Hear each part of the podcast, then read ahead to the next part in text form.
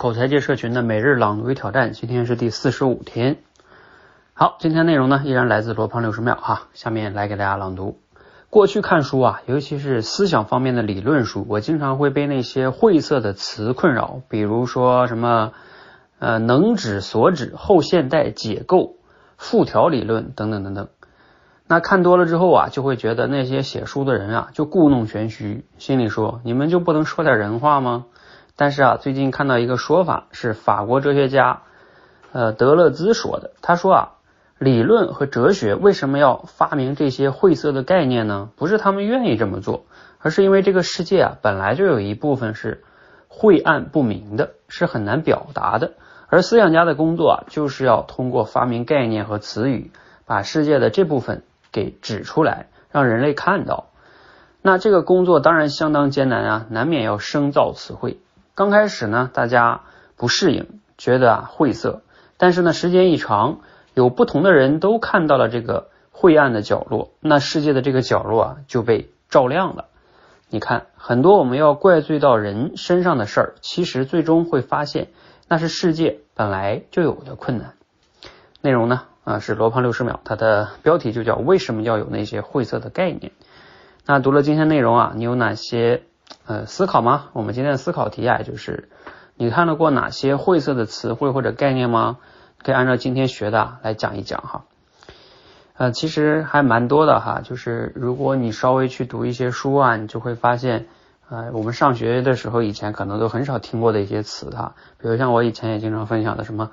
僵固型思维啊，成长型思维啊，啊，还有比如说还有一个词挺重要的哈，我可以重点讲一讲，就是之前有一本书叫《反脆弱》，是塔勒布写的。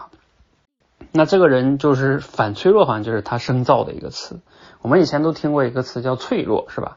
那那我们第一反应就会觉得，那脆弱的那反脆弱的意思不就是脆弱的反义词吗？是吧？其实还真不是。如果是脆弱的反义词，你想一想。我们一般说一个人，哎，你真脆弱。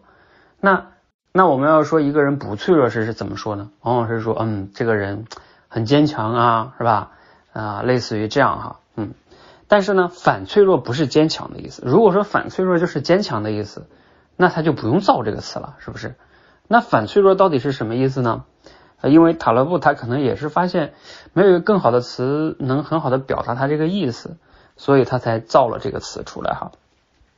那包括以前苏东康老师还分享过，说我们要去培养自己的反脆弱型人格哈。那这个反脆弱到底是什么意思呢？其实我的理解呢是这样的哈，就是呃，比如说给你做一个类比你就理解了。比如说脆弱，我们都知道，如果你拿一个玻璃球往地下一扔，这叫啪碎了是吧？这叫脆弱。那什么叫就是比如说很刚强呢？好，你你现在拿了一个铁球，啪扔地下。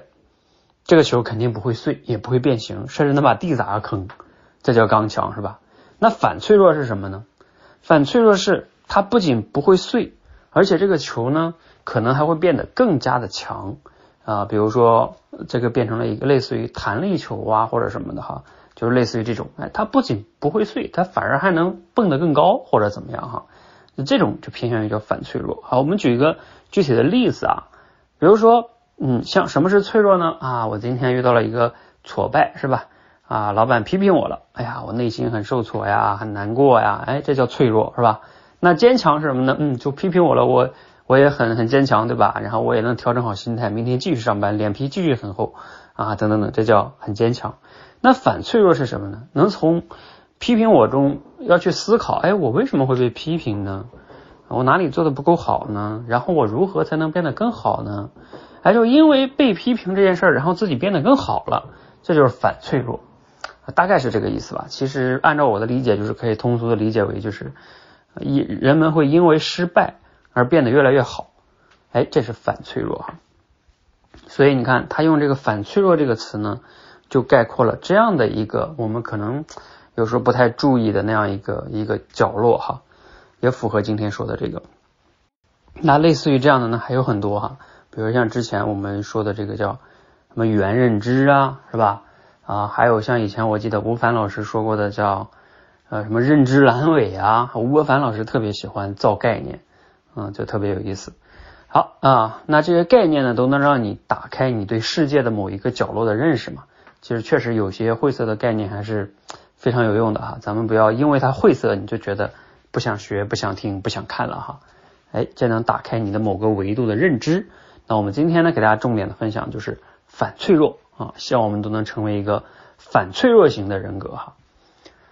好，希望对你有启发，谢谢，欢迎加入我们哈，一起每日朗读与挑战哈，一起持续的输入、思考、输出，口才就会变得更好。